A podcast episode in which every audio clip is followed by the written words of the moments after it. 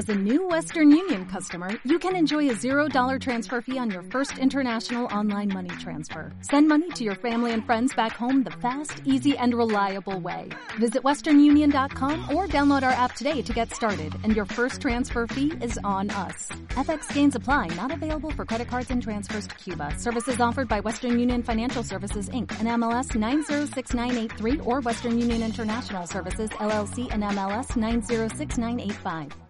Y de paso los dejó tirados acá, varados en la 100 Bahía 101.9 a Fefo, a Maurito Ramos. Bienvenidos muchachos, ¿cómo andan? Bien, bien, todo acá. ¿Todo en orden? Por suerte sí. ¿Teniendo problemas con la campera, Maurito? Maldita campera.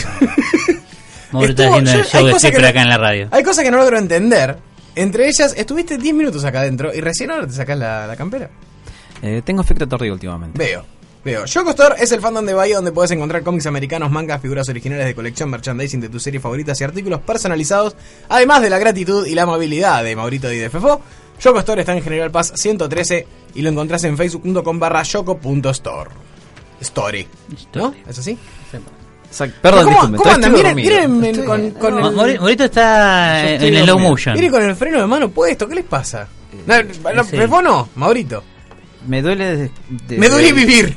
Sí, es- sí, sí. Por un lado sí, lamentablemente. Y creo que me duele desde el que quinto metatarsano, como se llame.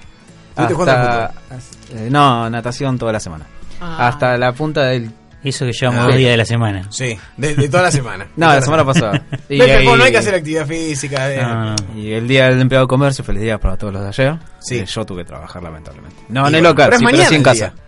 Entonces Pero ya comercio. ayer- Mañana ayer, el día del- Ahí está. Bueno, mañana me quedo en mi casa. Bueno, ¿qué han traído hoy, muchachos? Bien.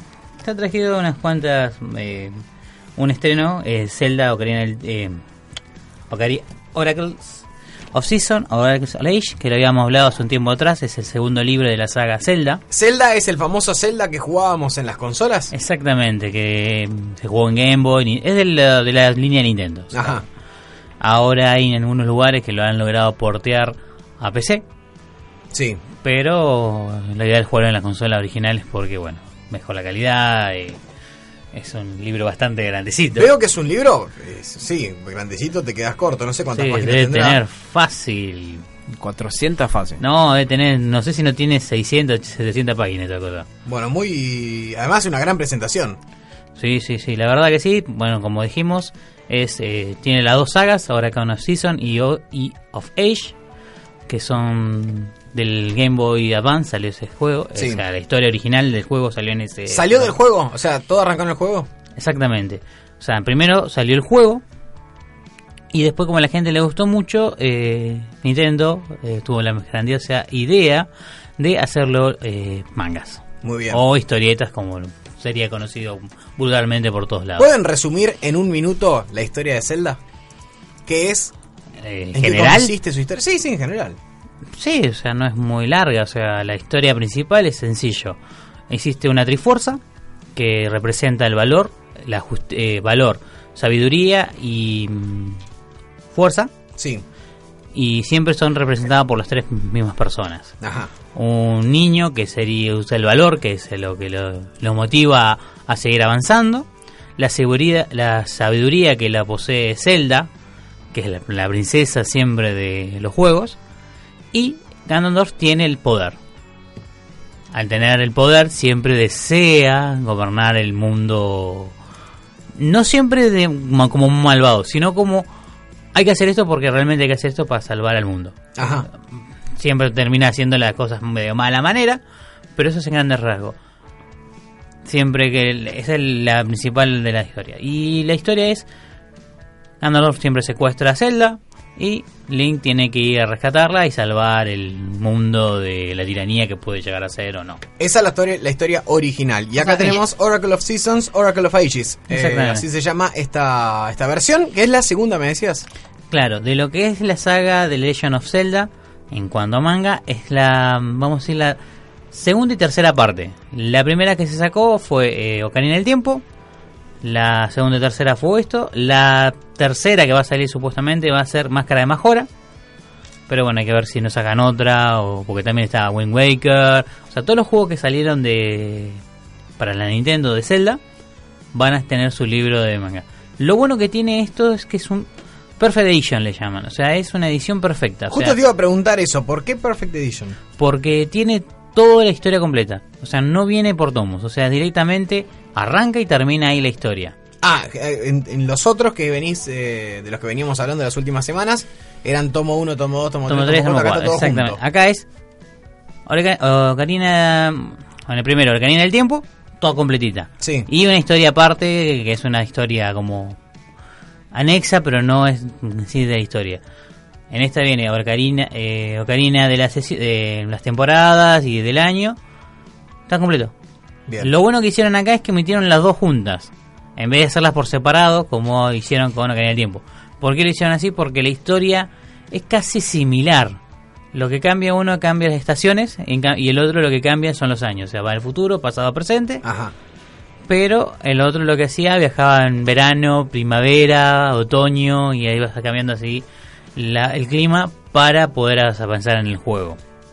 Se me ocurre pensar, vos decías que toda la historia de Zelda empezó en el juego, Sí, en el juego de Nintendo, sí. que, muchísimos millennials eh, hemos jugado. Cuando, ¿qué tiene más éxito en, la- en lo que es la literatura? Es decir, por ejemplo, en este caso el, el manga.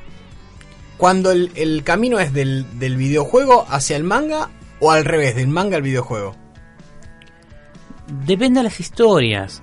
En el caso de Nintendo, eh, obvio que el juego va a tener más, eh, más historia. Pero lo bueno que tienen los mangas, en el caso de acá, es que es más conciso. O sea, no tenés tanto como tenés en el juego de los puzzles. Por ejemplo, en los juegos tenés el puzzle de, no, tengo que sub- tocar acá para que, por ejemplo, en, la- en el templo de agua, para Sí. que suba a nivel acá, después tengo que ir más allá para que baje hasta un cuarto, Sí. después tenía que bajar abajo, tocar el esto, el otro.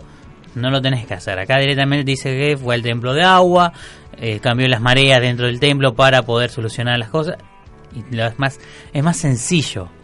No tenés que, por ejemplo, no sé, ir a conseguir la flecha de luz que te la daba haciendo una quest de Pona en el Valle Garudo. Bien, entiendo, entiendo. Eh, Entiendo. O sea, el juego en este caso es mucho más didáctico. Distinto pasa, por ejemplo, en algunos que primero se hace el, el anime y después, o perdón, o la- hay una novela, después se traspasa a anime o a manga Y después va al- y vas depende la, la- el camino que tengan a veces uno es mejor que el otro. O mejor explicado o mejor analizado o mejor explayado podemos decir. Uno de los mangas que por ejemplo es Fairy Tail. Cuando salió el manga de Fairy Tail en las primeras partes no tanto ahora porque bueno fue medio medio las últimas temporadas pero cuando arrancó el manga dejaba muchas cosas incongruentes o sea como que lo daba por alto o no lo, no lo explicaba ¿Qué pasaba cuando llegaba el anime? A, esa a ese arco o esa pasaba esa parte, te explicaban que no estaba en el manga. Ah, mira. Entonces como que el anime y el manga se complementaran. Es verdad que las cosas que vos veías en el manga pasaban sí o sí en el anime, pero por ahí cosas que no te explicaban en el manga, te lo explicaban en el anime. O por ahí te daban por sabido, en el anime te daban por sabido unos temas porque en el manga lo habían explicado. O sea, en el manga se tomaba un tiempo Claro. de explicarlos.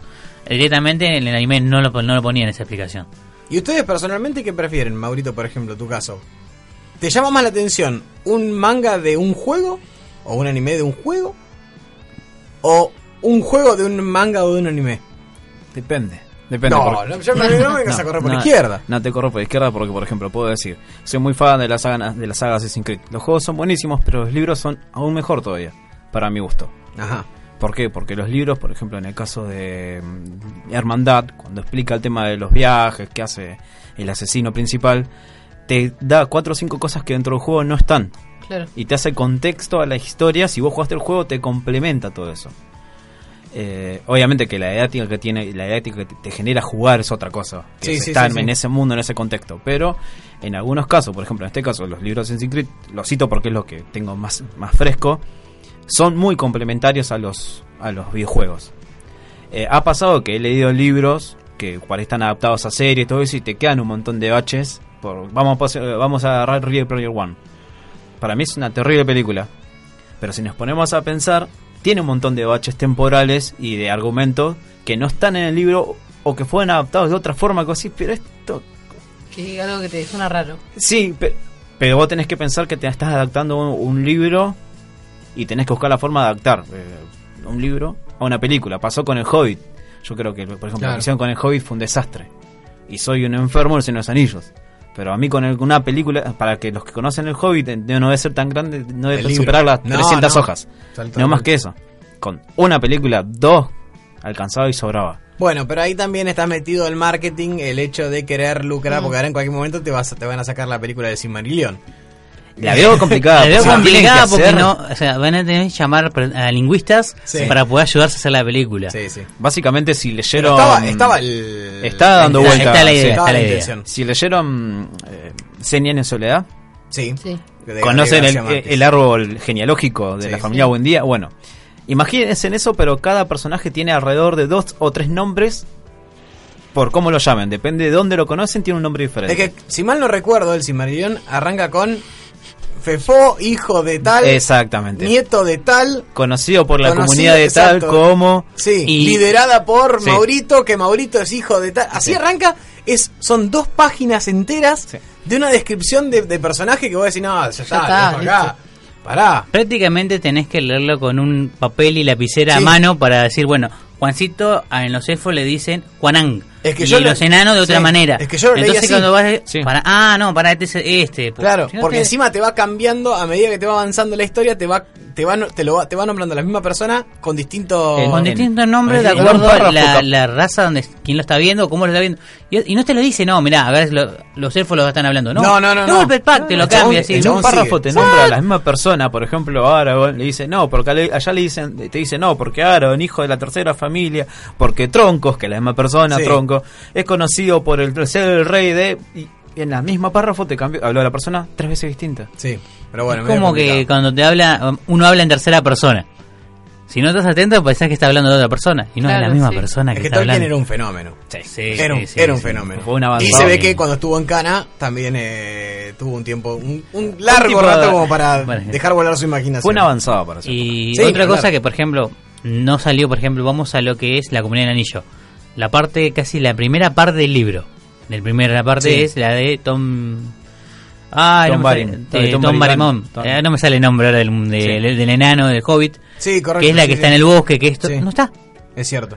Toda esa parte de la explicación de cómo lograron, espectacular. esca- que- cómo lograron escapar bien de la comarca hasta, hasta el pueblo es como que re importante. Sí, Y que, es como y que, que en el eh, y que en el libro abarca 150 páginas. Mínimo. un Toda la primera un parte seguro. Un tercio del Un libro. tercio del libro, bueno, sí, un poquito más tal vez. Sí, sí, por eso, pero es un tercio. Lo otro que pasó en la película, está bien, es bastante, está en dos tercios de la, del Sí, libro, sí, sí. pero... Che, pero me, res- me sacaste una parte que era recontra com- compleja, que las otras partes no eran tan relevantes a lo que es la historia. Eh, me dejaste un personaje que el mismo autor te dice que, o sea, lo dijo en las charlas cuando estaba vivo, que era realmente la historia de él, no de Bilbo, sino de, de Sam. De San que es el que escribe y termina de Es el que escribir termina de escribir la, historia y te lo si vos ves el- la, la película y el libro también te menciona de que él termina la historia. Porque él cuenta su- la historia de su punto de vista de todo lo que pasó. Claro. Cuando termina el libro, si termina la película, se lo escucha a Sam diciendo "F- firma, se ve a, fa- a- a Sam. Sam. firmar el libro.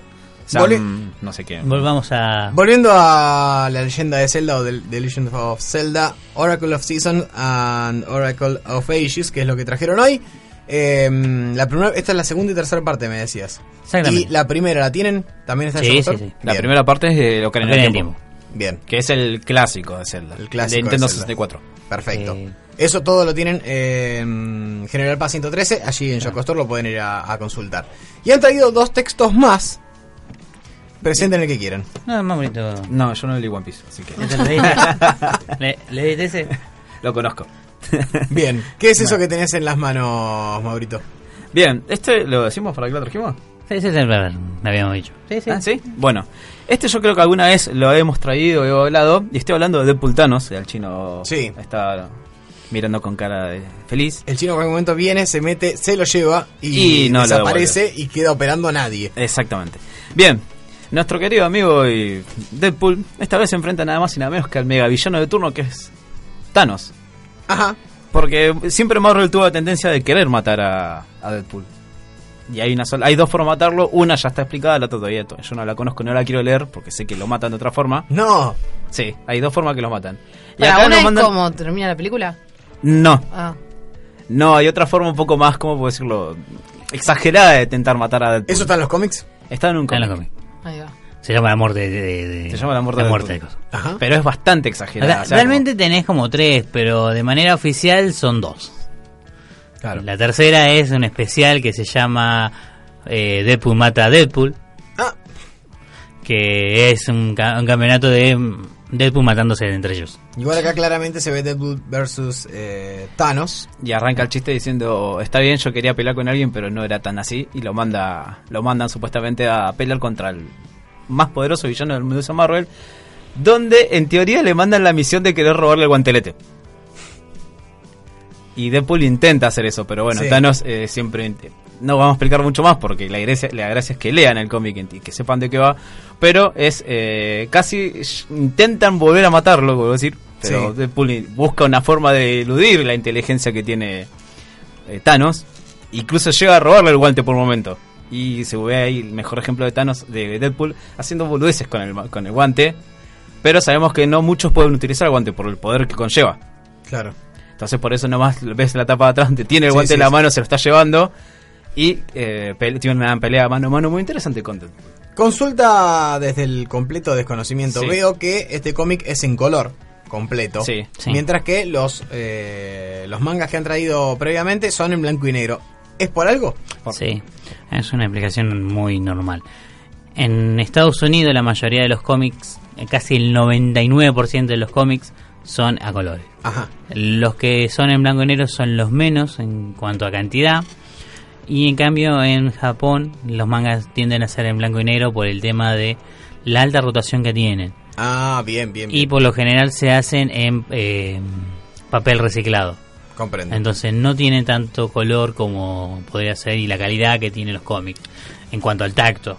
No así, por ejemplo, cuando ya salen en estas ediciones así o perfects como ahí, que se les ya tiene algunas páginas a colores, algunas reseñas, eh, mejor dibujado. Es como que los cómics siempre tienen más cuidado al salir, por más que salgan más, más con más periodicidad y por lo general también tienden a ser más chicos. Son Claro. eh, en Estados Unidos los conocen como clip, realmente los cómics la mayoría. Sí. Ah. Son páginas de 20, 25 páginas y te este sale no es muy largo. No, no, ese es uno corto.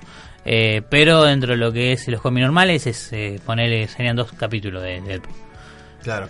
¿Y este eh, entra dentro de, de la, de una historia de, de la, de la historia de Deadpool o, o está como aislado?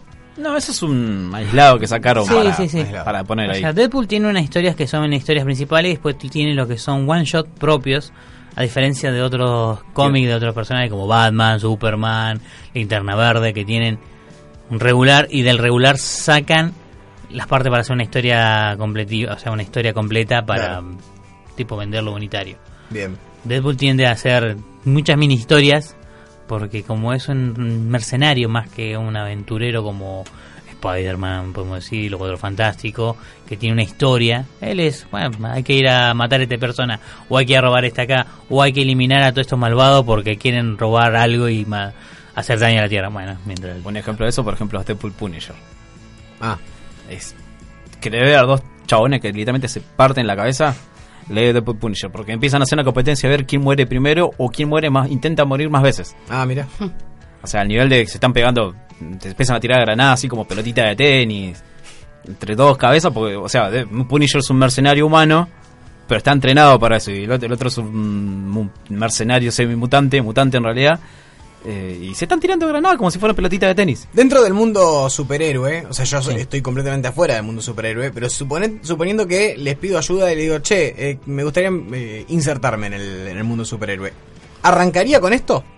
¿O me decís, no, no, mejor anda Y depende del gusto Deadpool, de eh? Te pregunto en. Deadpool. ¿Arranco con esto o arranco con otra cosa de Deadpool? Yo te recomendaría, por ejemplo, eh, Deadpool Carnage y el origen de Deadpool, porque ahí te explica más o menos Claro. dónde está todo. Deadpool, dentro de todo, es un personaje que tiene un origen muy puntual. No pasa por ahí con Superman, con Batman, que si me preguntas, che, ¿qué leo para empezar con cosas? Bueno, todo el mundo conoce el, el origen de Batman, de Superman. Sí. Pero no hay una línea, y eso es lo que me molesta a mí por ahí de, de- de los cómics, de, especialmente cómic americano.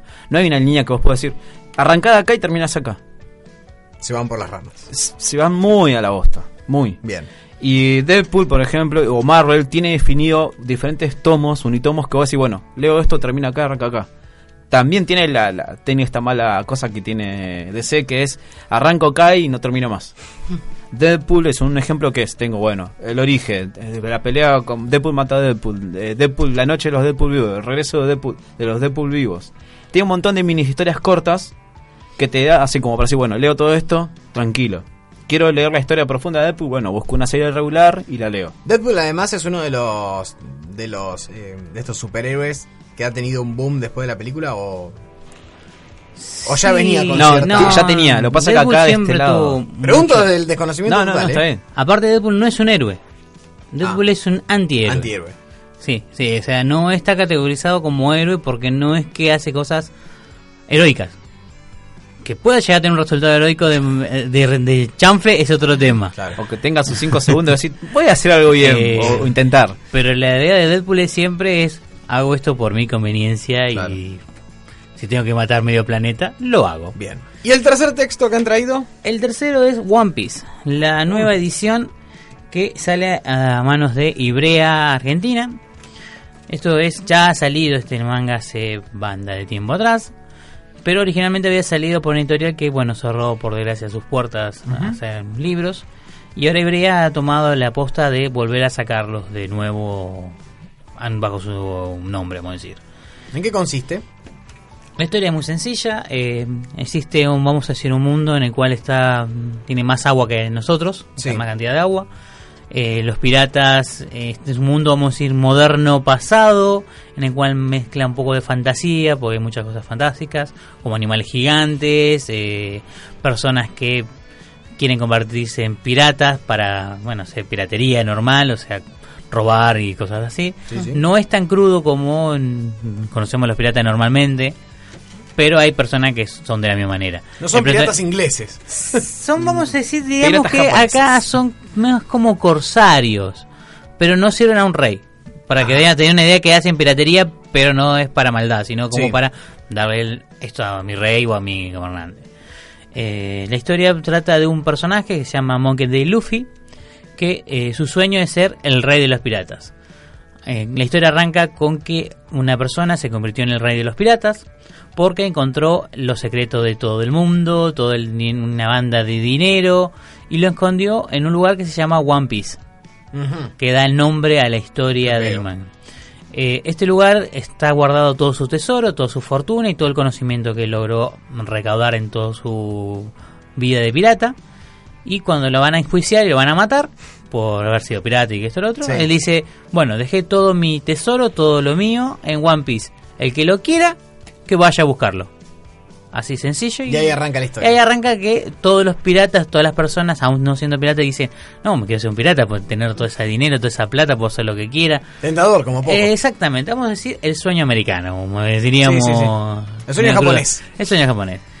Entonces empieza la, lo que es el viaje para encontrar One Piece. Las personas, hay muchas personas que eh, adquieren, pueden adquirir habilidades comiendo una fruta. En, el- en la historia te menciona que hay unas frutas que se llaman Akuma no Mi, que sería la fruta del diablo traducido al español, que eh, cuando la comes te da una habilidad. Las habilidades pueden ser de todo tipo, hasta demasiado flasheras o hasta bastante lógicas. Ajá. Puedes eh, tener habilidades de animales, eh, poder disparar rayos láser, podés eh, congelar el agua, el aire, crear fuego, moverte a la velocidad de la luz, de lo que te imagines en cuanto poner en animales como en habilidades. Eh, Luffy come la fruta Gomu Gomu, que sería goma goma, Sí. y el muchacho se convierte en un hombre de goma. ¿Ah? O sea, se puede estirar y adquirir las mismas propiedades que la goma podría llegar a tener. La única desventaja que tiene de haber comido esta fruta es que no puedes nadar. En el momento que toques, sí, en el momento que toques el agua salada, porque lo aclaran que es el agua salada, Sí. te quedas como medio paralizado, quedas sin fuerza y te hundís, porque Ah, no puedes claro. nadar. O sea, no perdés las fuerzas y la habilidad de nadar. Entonces, el único efecto que tiene tener este super, vamos a decir, superpoder es sí, el agua. El agua del mar es tu Sí. debilidad. En el momento que te mojan con agua, como que te quedas sin fuerza, sin energía y cosas así. Este es el primer tomo. Ese es el primer veo por tomo. acá, ¿cuántos tomos son? Bastante. Ahora va por el 42. Ay, ¿se siguen, ¿se siguen publicando? Sí, en Japón va por el 70, creo. 70. Es larguísimo la historia, porque Y hace dos años 10 atrás, años. sí, hace como dos o tres años, el autor dijo que recién llegó a la mitad de la historia que quería eh, explicar. Mirá. Y siempre hablando de, mm, del chaboncito convertido en Luffy goma. es. Claro, ¿Cómo sí, sí, porque al comienzo es él solo. Después va consiguiendo un compañero que se llama Zoro, que es un espadachín, que su sueño es ser el mejor espadachín del mundo. Después se encuentra con Nami, que eh, su sueño, no es su sueño, pero bueno, es en parte su sueño, es lograr hacer eh, la cartografía de todo el mundo. Hmm. Vamos a decir, un sueño dentro de todo bastante, los sueños Ah, bastante está- normales. Sí, sí, tal cual. Pero bueno, se convierten en piratas porque siguen a Luffy. Con el bien común. El bien común. Después, bueno, tenés una persona que era un Usopp, que es un mentiroso compulsivo, que su sueño es convertirse también como en el rey pirata, pero siempre siendo el mejor tirador. Y así, bueno, van empezando a aparecer personajes que... Lo, lo extraño de la, de la historia es que los personajes que se van incorporando a la tripulación son personajes que son como necesarios para la historia. Por ejemplo, primero era mm, Luffy que no tenía nada de nada. Sí. Se- Bueno, se entra eh, Zoro, El que le va a ayudar, el espadachín que le va a ayudar a pelear. Después Nami, porque necesitaba una, alguien que pueda manejar un barco, porque no, si no Claro, lo sí. sabe manejar. Después cuando entra Usopp, Usopp entra cuando él incorpora el barco, porque yo necesitaba un barco para poder seguir navegando, porque primero estaban navegando en botes, en... O sea que van armando la historia a medida que. Sí, los personajes que, que van apareciendo. Claro. Después dice, bueno, necesitamos un cocinero. Aparece un cocinero. Después dice, bueno, eh, necesitamos un médico. Y así sucesivamente van apareciendo personajes y se van incorporando. Ahora que están en la historia actual, vamos a decir, muy avanzada, como que ya tiene casi todos los rangos necesarios para la tripulación. Entonces voy a decir, bueno, y ahora, por el tiempo que pasó, se tiene que incorporar un nuevo, un nuevo tripulante a la- al barco. Todo el mundo está pensando y viendo qué, quién puede ser. Va a ser Es el este- misterio. Es el misterio porque realmente es como que los puestos principales ya están, en- ya están cubiertos. Está cubierto el artillero, el navegante, el cocinero, el vamos a decir el que pelea melee, el que pelea a distancia, el que hace el barco, ya ah, un historiador. O sea, como que ya están cubiertos. Es decir, Sí. ¿qué pueden agregar? Pero One bueno. Piece, entonces, es lo que mm, reseñaste eh, en el día de hoy. Además, Deadpool vs. Thanos y The Legend, The Legend of Zelda, Oracle of Season and Oracle of Ages, los tres textos que han traído Maurito y Fefo en el día de hoy. Porque ellos hablaron de Yoko Store, el fandom de Bahía, donde puedes encontrar cómics americanos, mangas, figuras originales de colección, merchandising de tus series favoritas y artículos personalizados. Yoko Store en general Paz 113. Además los encontrás en facebook.com barra yoko.store. Muchachos, gracias por venir al último martes por lo menos de esta decimotercera temporada. Como siempre, gracias por la Y invitación. han traído, han traído buenos textos. Exactamente. Los felicito. siempre. Uno, bueno, como hemos dicho la semana pasada, vamos a darlo para sortear. Como despedida, vamos a Muy bien. esperemos que volvamos pronto. Eh, que es eh, Deadpool vs Thanos. Para sortear, chino, no es tuyo. Para sortear, es para la gente. Eh, Porque el chino estaba, el chino estaba en el, otra, el- el chino, el- el chino ya se está anotando. Sí. Y borrando comentarios. Em, bueno, ¿alguna, ¿alguna consideración final que quieran decir? Que que cuenten siempre con nosotros para cuando vuelvan. eh, que esperamos que, bueno, sea pronto. Porque la verdad lo- es algo que nos gusta también estar acá con ustedes. Leo, pagame la cerveza. Me debo una birra desde hace como seis Pará, meses. pará que no escucho. Leo, escucha. Leo, Margo, ¿me estás escuchando? Pagame la birra. Ahí está. Son- Duras sonó- denuncias. Sonó, sonó como viste una Hace- voz de ultratumba. Sí. ¿viste? Duras Ah, denuncias es el conductor de este programa. Nada, ojalá que vuelvan. eh, pronto va a pasar lo mismo que el año pasado. No va a terminar como Leo llorando el año pasado. Eh, Como todos, todos terminamos igual. Sí, todo terminamos igual. Todo termina al fin. Y pon el oso, chino. Sí, Por favor, eso. pon el oso, chino. Eh, nada, como siempre, se complica. Está arriba para abajo y hay que darle. No queda otro, Ni hablar. Si no, el año que viene vengo yo, no tengo problema. Ahí está. Listo, ya está. Gente ahí. Bien de Maurito. Gente ahí. Bien de Maurito. Maurito, Maurito de Ramos, Fefo, muchísimas gracias. El hombre No, fuerte y el hombre débil. Así te han titulado. Ya está, ya lo tengo asimilado. Ya Sí, ya está. está. Qué bárbaro. Ya está.